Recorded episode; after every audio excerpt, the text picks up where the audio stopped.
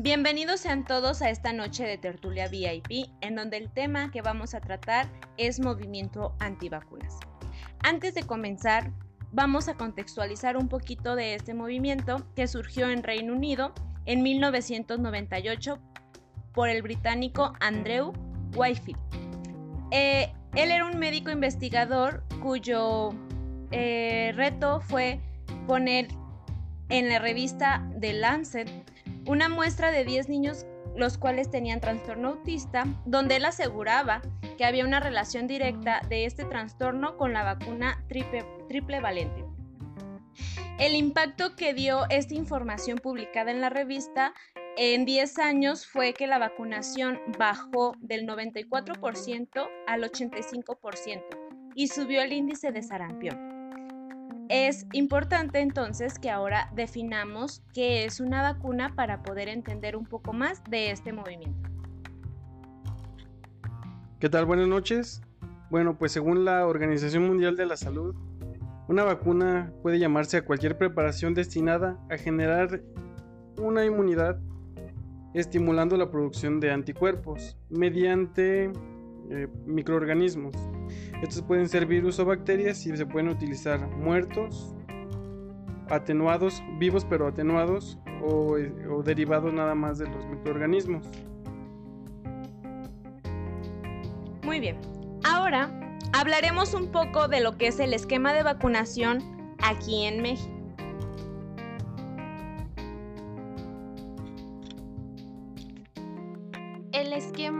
Sirve para hacer referencia a las vacunas que ya tiene aplicada la persona, el niño o el adulto.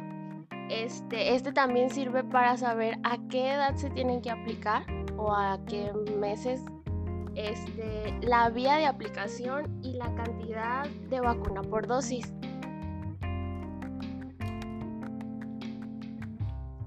Y vaya, el esquema de nacional de vacunación es este. En el nacimiento se les pone, eh, se les aplica la vacuna BCG y la vacuna de la hepatitis B. A los dos meses del nacimiento se les aplica la vacuna pentavalente acelular, la hepatitis B, rotavirus y neumococo conjugada. A los cuatro meses de edad se les aplica la vacuna pentavalente acelular, rotavirus, neumococo conjugada. A los seis meses, la pentavalente acelular, hepatitis B, rotavirus e influenza. A los siete meses se, se les pone una segunda dosis de la influenza. A los 12 meses, la vacuna SRP y la de neumococo conjugada. A los 18 meses de edad, la pentavalente acelular. A los 24 meses, que serían dos años, eh, se les pone la influenza eh, anual de lo que, bueno, el refuerzo. A los tres años se les pone el refuerzo anual de la influenza. A los cuatro años el refuerzo de la DPT y el refuerzo anual de la influenza. A los cinco años el refuerzo anual de la influenza, la OPV y a los 6 años es la, vacuna de la SRP. A los 11 años eh, se les aplica la del virus de papiloma humano. En adultos y adolescentes se les pone eh, tétanos, difteria, sarampión, rubiola, hepatitis B, infección por virus del papiloma humano, tétanos, difteria, tosferina, influenza e, e infecciones por neumococo.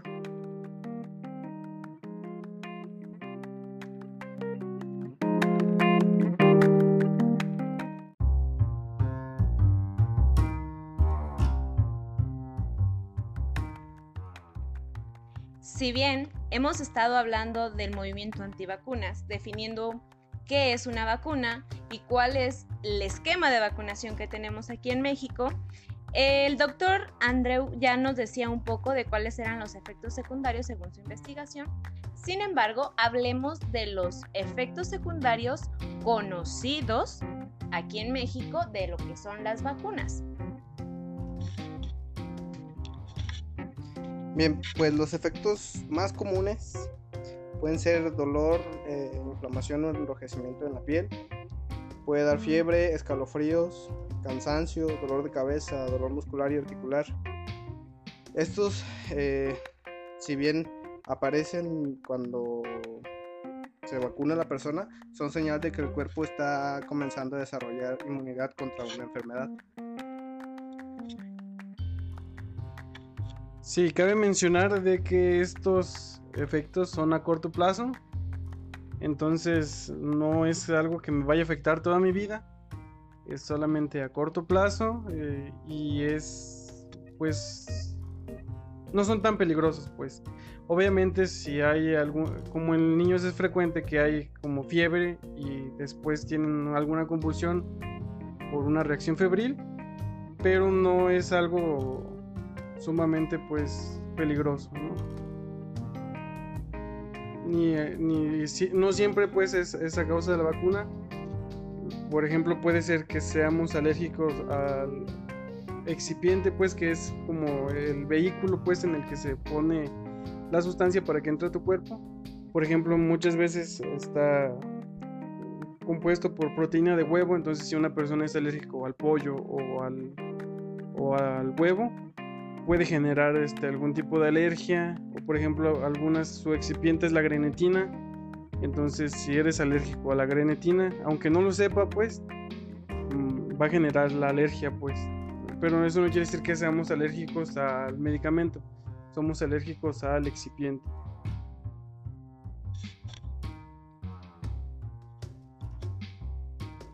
También cabe mencionar que la fiebre en una de las vacunas, que es la de triple valente, aparece 5 días o de 5 a 15 días después del que se aplica la vacuna. Entonces, también este tener en cuenta que los síntomas pueden ser o los efectos pueden ser muchos, pero no va a ser algo que ponga en riesgo tu vida.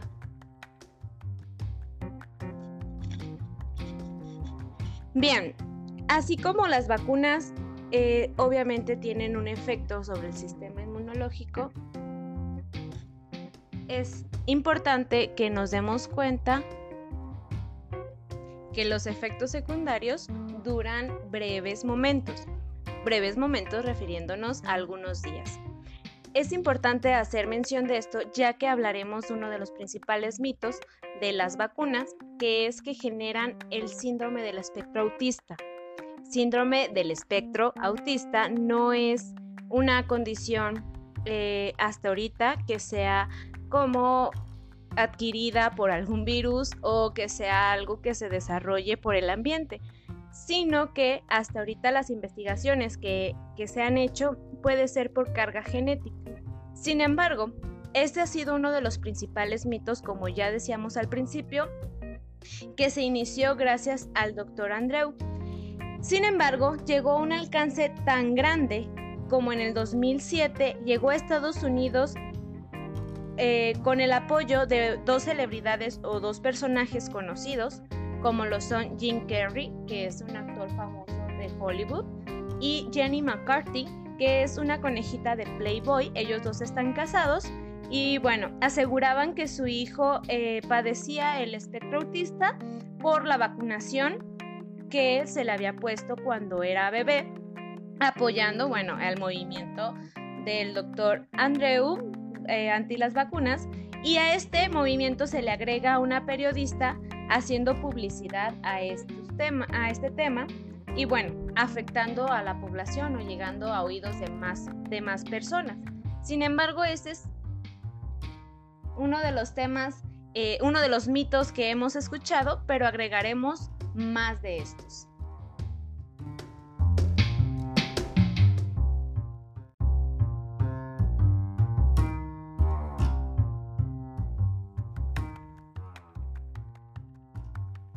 Bueno, ahora vamos a hablar un poco sobre los mitos, ah, bueno, que, ha generado, que han generado controversia y por los cuales las personas no se quieren vacunar.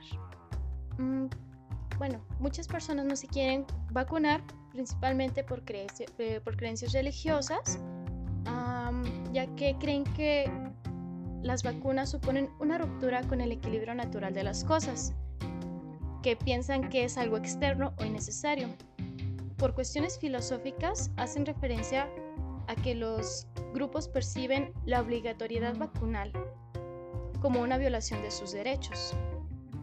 La falta de eficiencia, algunos grupos sostienen que la disminución de la incidencia de enfermedades vacunables ha disminuido debido a las mejoras socioeconómicas y al contacto con los gérmenes salvajes para inmunizarse. Por tanto, cuestionan tanto la necesidad de vacunarse como la eficacia o efectividad de estas mismas. Riesgos y consecuencias de la vacunación. Esto nos hace referencia a los efectos secundarios en relación casual, en la relación con la aparición de determinadas enfermedades. Eh, bueno, también por negocio económico.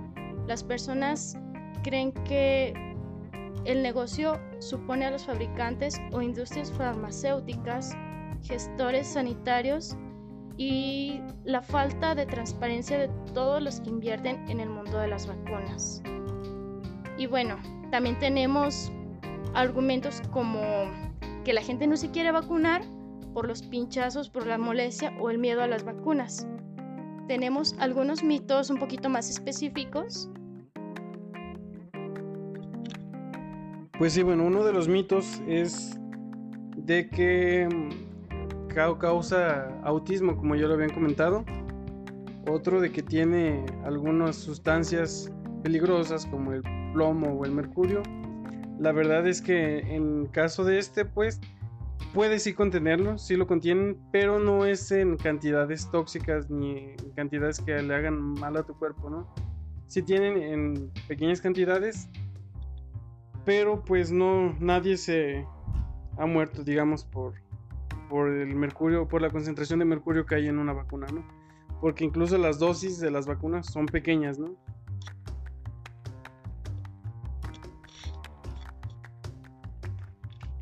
También uno de los mitos es que dicen que con una buena higiene no es necesario vacunarse y pues eso es totalmente mentira, porque aunque la higiene es muy importante, existen enfermedades que solo pueden prevenirse con una vacuna. También uno de los mitos que se dice es que si la enfermedad ya está erradicada en el país, ya no es necesario vacunarse.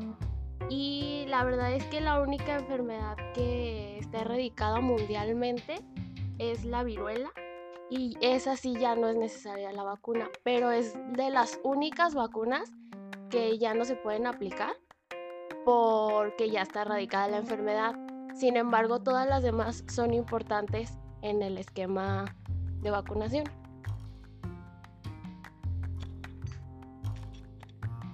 Bien, otro de los mitos que se dicen es que, bueno, las vacunas tienen efectos secundarios peligrosos que aún no se conocen en realidad. E, ese es el mito, que tiene efectos secundarios peligrosos para la salud. Sin embargo, bueno, esos no se conocen todavía, solo, solo son los que se dicen porque ya hemos visto, bueno, los efectos secundarios anteriormente que sí provocan. Otra de las cosas que mencionan que provocan es que si usas varias vacunas sobre las sobreestimulas lo que es el sistema inmunológico, que lo vuelves loco, que se desquicia y produces más inmunidad de la que deberías. Y bueno, otra de las cosas es que, bueno, las enfermedades no se pueden evitar. Al parecer, pues este es uno de los pretextos o de los mitos que se utilizan. Y hablando de pretextos, yo recuerdo que el mito más conocido en las campañas de vacunación en la escuela era que decían que mi mamá no me deja vacunarme.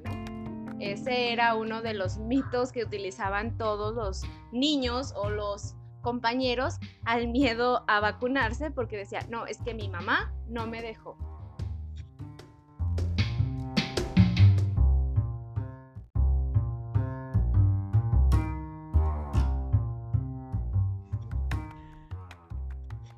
Es importante que desmintamos estos mitos, ya que uno de ellos es el que genera, o el principal que se dijo que genera autismo. Es importante que entendamos que no, en realidad no hay una relación directa entre las vacunas y el autismo, puesto que en el marco científico el autismo aún no se encuentran las causas. Sin embargo, eh, algunas de las causas que se pueden atribuir al autismo son las siguientes.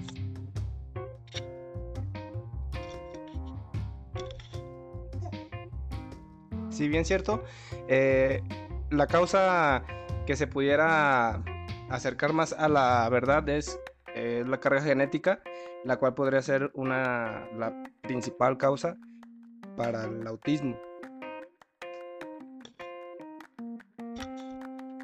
Si cabe mencionar pues de que los humanos en esta necesidad de explicar las cosas o de echarle la culpa a algo o a alguien, este, aceptamos muy bien la pues esta teoría ¿no? de, que, de, la, de que la vacunación es la que causa el autismo al no encontrar una respuesta o, o a no encontrar a quién echarle la culpa de, del autismo digamos que, que tiene mi hijo entonces buscamos culpables si alguien nos dijo que una vacuna era la culpable entonces nosotros no lo creemos por el simple afán de explicarnos las cosas ¿no?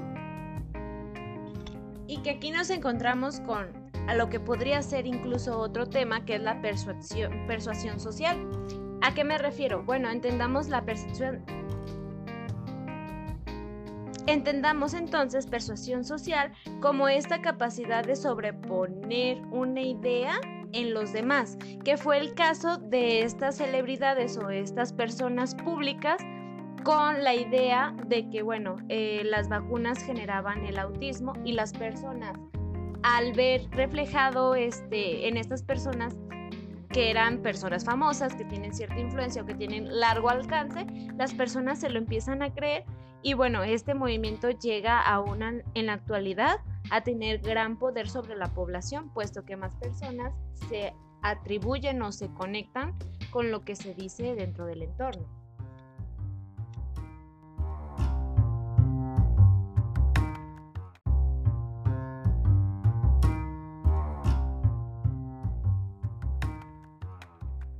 Si bien vacunarse tiene ciertos efectos secundarios, ahora hablaremos de cuáles son las consecuencias de la suspensión de las vacunas o la omisión completa de no vacunarse.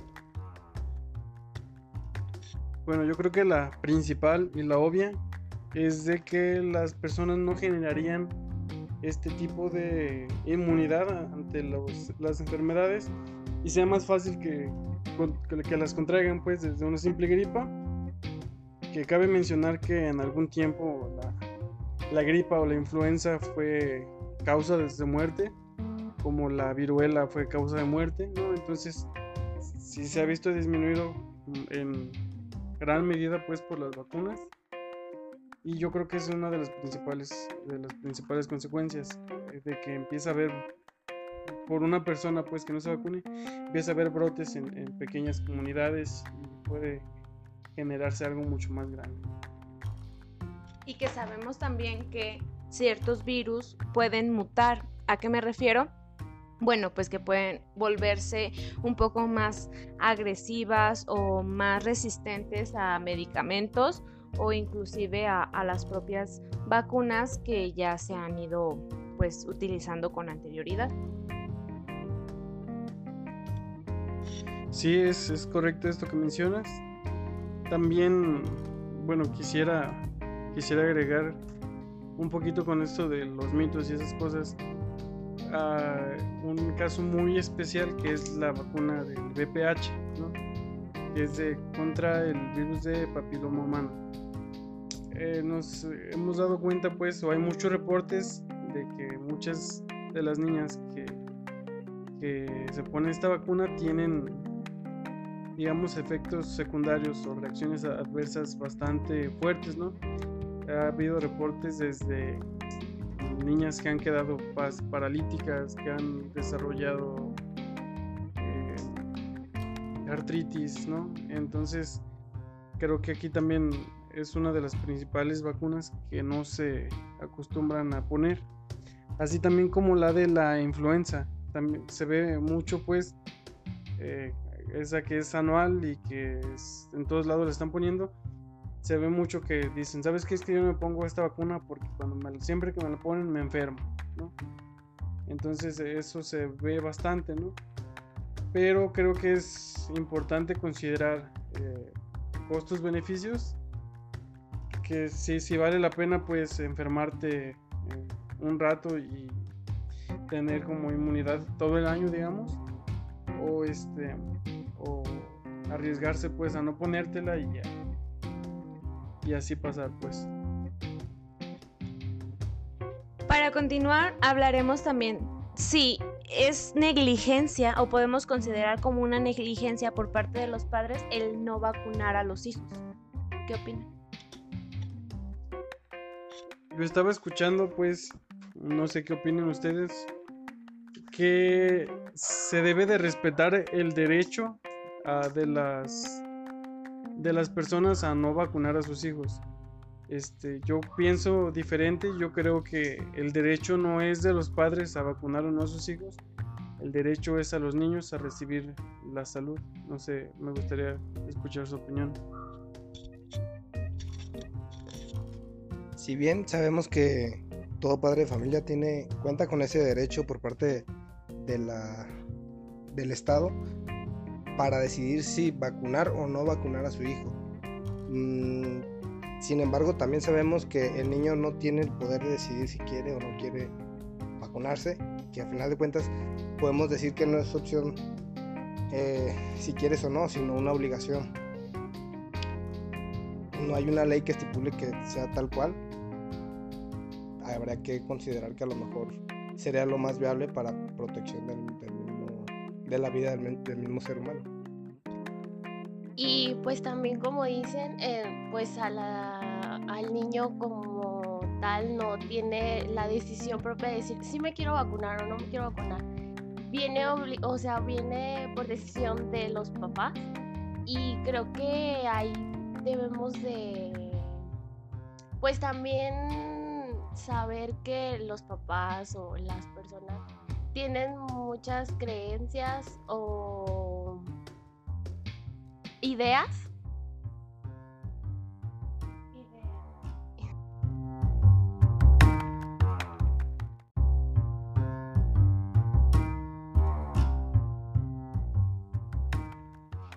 Y bueno, también en mi opinión personal hay varios lugares que es muy obligatorio que los niños sean vacunados, como por ejemplo el caso de una conocida tiene a su niña en una guardería y si la niña no tiene la vacuna no la dejan entrar a la guardería.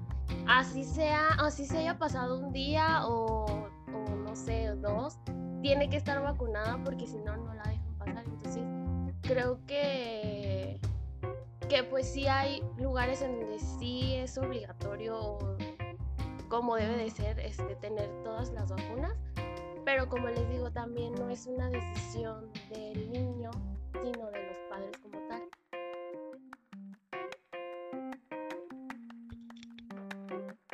Y bueno, vaya, algunos como profesionales de la salud eh, nos piden como requisito tener las vacunas justamente para prevenir enfermedades. Ah, si bien, bueno, nos insisten en vacunarnos, mm, no es completamente obligatorio porque realmente hay quien no tiene las vacunas, eh, bueno, que nos, que nos están pidiendo. Y bueno, según el periódico Milenio, hay un artículo que dice que buscan sancionar a quienes no vacunen a sus hijos con el fin de sancionar a los tutores o padres de familia que no le pongan inyecciones a los menores de edad. Bueno, la bancada del PRI propondrá establecer una multa a quienes no vacunen a sus hijos.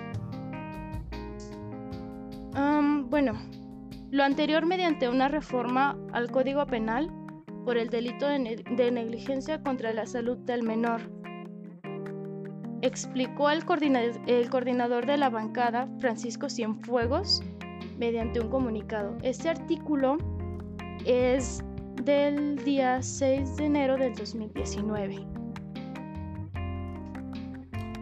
Pues sí, este valdría la pena hacer alguna ley, pues que pero no sé si, si eso violaría el derecho a los padres a decidir o no sé si qué tan constitucional puede ser, no sé.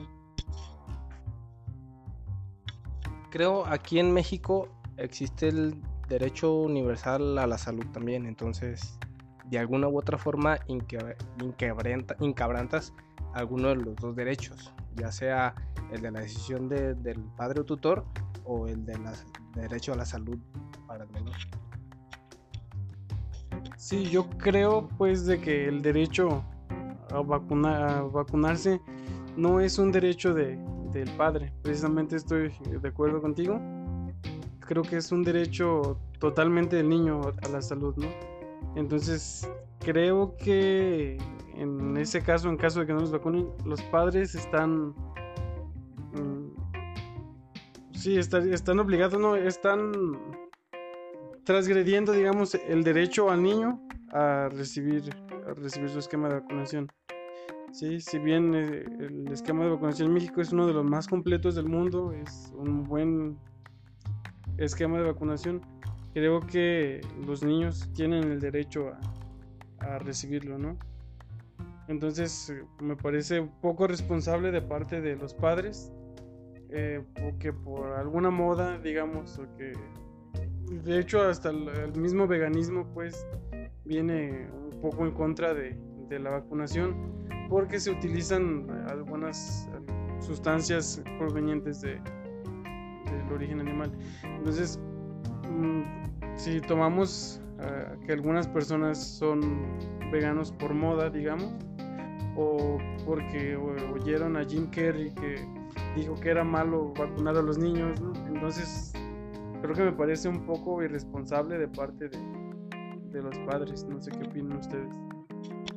Sin duda alguna, creo que se puede considerar como una negligencia, puesto que una negligencia es esta falta de cuidado o de aplicación eh, de, pues, de responsabilidad ante un, ante un, bueno, en este caso ante el niño, ¿no?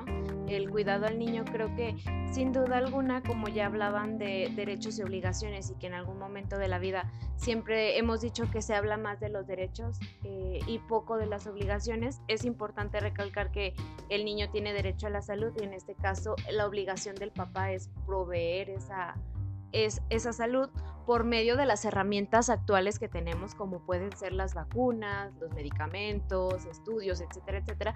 Creo que las vacunas son una de las de los avances tecnológicos, no tecnológicos, no, son avances médicos que, tenemos eh, actualmente y que deberíamos de hacer uso de ellos, ya que no hay una evidencia clara de los efectos a largo plazo.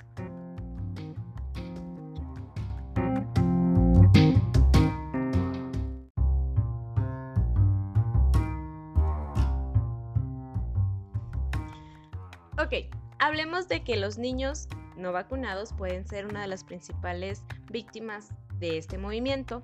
Ahora bien, hablemos si este movimiento podría considerarse como un problema de salud pública o más que el movimiento, las consecuencias del movimiento pueden considerarse como un problema de salud pública. En mi opinión, yo pienso que sí, porque si la población dejara de vacunarse, todas las enfermedades que están a punto de erradicarse o que ya están erradicadas, podrían volver y podrían hacer como una tragedia de salud pública en la población, porque las enfermedades volverían.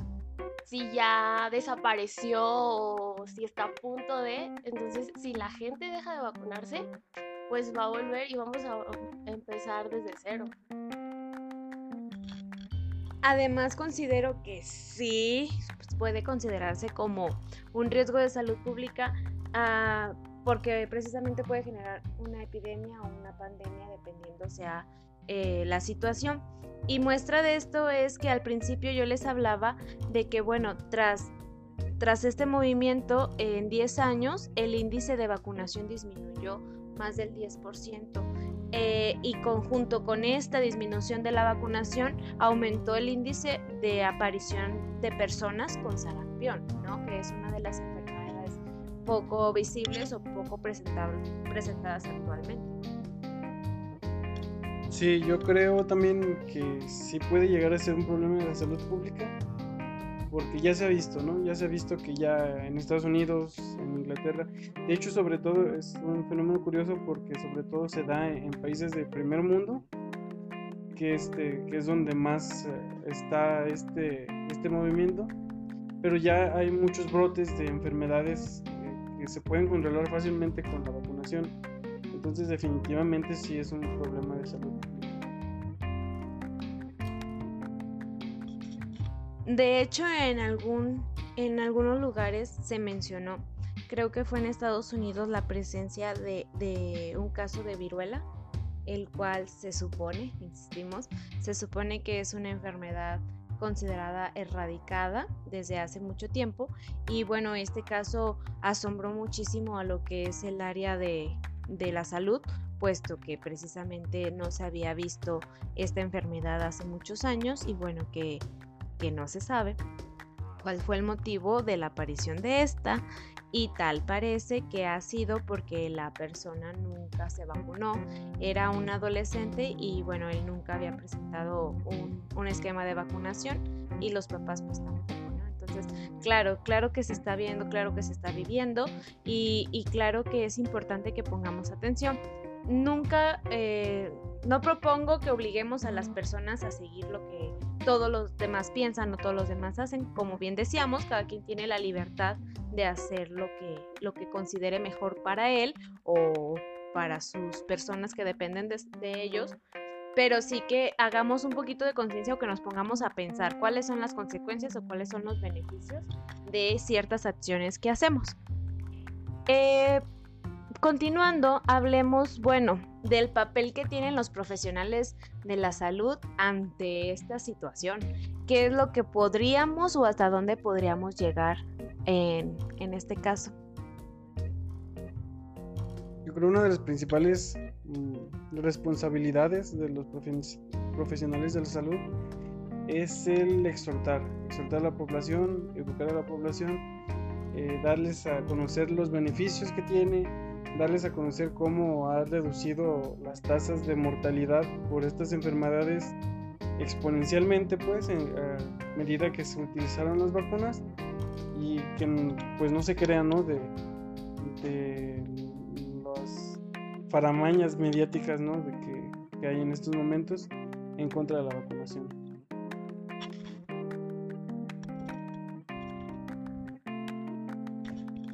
Pues sí, como ya mencionaban, creo que es por parte de los profesionales debemos educar a la población, este, explicarles, este, hacer campañas de, de esta, pero también que sean con información que ellos entiendan porque también a veces los profesionales nos vamos mucho a lo científico y ellos no entienden como tal, pero creo que también ponernos en sus zapatos y explicarles este pues sí los beneficios que tiene vacunarse.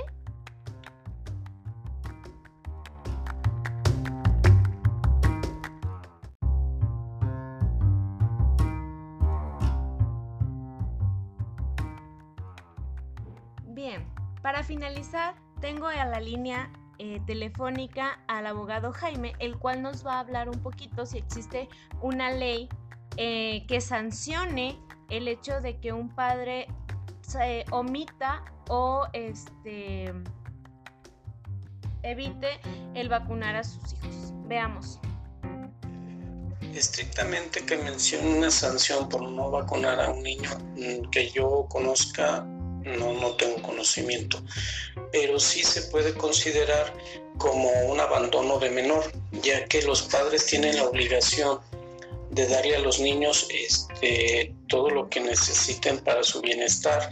Esto es vestido, comida, recreo, eh, casa, habitación, y, eh, están obligados a proporcionar alimentos. Y los alimentos pues encierran todo ese conjunto de necesidades básicas que tiene una persona. Entre ellas, pues tienen derecho a la salud. Es un derecho humano. Entonces, este, está consagrado en la Constitución, en el artículo, si mal no recuerdo, creo que es el artículo 3 constitucional, y también eh, se podría enmarcar eh, como un delito penal el hecho de no darle de no ponerle al niño las vacunas ya que son necesarias para que éste tenga un, un, bienestar una buena salud entonces se puede considerar como un abandono de menores en, en, cuanto a materia penal. Y aparte existe la ley de la ley de la niñez, la ley de, de los niños, donde también menciona como un derecho este, el, el, el, que un niño reciba alimentos. Y como ya lo mencioné, los alimentos es un conjunto de, elementos o de, o de, eh, o, de vaya de de cosas que el niño debe de recibir, como lo mencioné, pues vestido, calzado, alimentos, en, este caso también derecho a, tener una vida sana y dentro de ese derecho pues se incluye tener derecho a, hospitales, a, vacunas, a, que se le atienda en todas las necesidades que, tenga el niño. La palabra alimentos es muy extensa en ese sentido desde Muy bien, Jaime, pues gracias por esta aportación, aunque sea a distancia. Eh, nos interesa también saber sus opiniones acerca de ustedes qué piensan, ¿se vacunaron, no se vacunaron? ¿Sus papás los vacunaron, los obligaron a hacerlo, lo hacen? Eh, ¿Qué opinan? Eh, ¿Han tenido alguna consecuencia de hacerlo o de no hacerlo? Eh, nos interesa saber sus comentarios. Escríbanos, saben que estamos en la página de Facebook como Tertulia VIP. Ahí pueden darnos sus comentarios. Incluso lanzamos una encuesta el día de ayer en donde preguntábamos eh, qué opinaban acerca de las vacunas, si son buenas o generaban alguna enfermedad. Y bueno, llegamos a la conclusión del 95% de, la, de nuestros seguidores o de las personas que nos eh, siguen por esta página aseguraban que, bueno, son necesarias y solamente el 5% ah, afirmó que, que, generan este, enfermedades. Nos gustaría que nos hablaran un poquito más de qué opinan o cuál es la causa o qué es lo que piensan, qué enfermedades generan, etcétera, etcétera.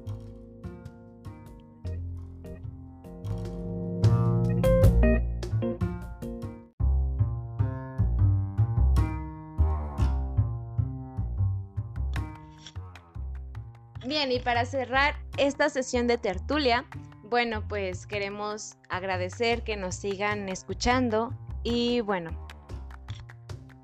Pues sí, muchas gracias por su atención, por escucharnos. Esperemos que les esté gustando esto, que para la próxima semana estén al pendiente, ¿no? Para para otro tema, que nos dejen por favor en Facebook sus comentarios. Queremos saber qué, qué piensan, qué opinan. Si tienen algún tema que les interese, este, por favor ahí déjenos en Facebook. Nosotros lo, los atendemos y, a medida de lo posible pues estaremos eh, atendiendo todas sus solicitudes, ¿no? Gracias. Bueno, pues para cerrar esta sesión, yo les invito a reflexionar sobre si son buenas las vacunas o no ya es cosa de juicio de cada quien. Y como lo mencionaba eh, los compañeros, los invitamos a seguirnos en Facebook, a seguirnos escuchando y a dejar sus comentarios al respecto. Eh, bueno, también nos pueden seguir, nos pueden escuchar más bien en la aplicación de, en la aplicación de Anchor. Y bueno, de igual manera ahí los podemos seguir atendiendo.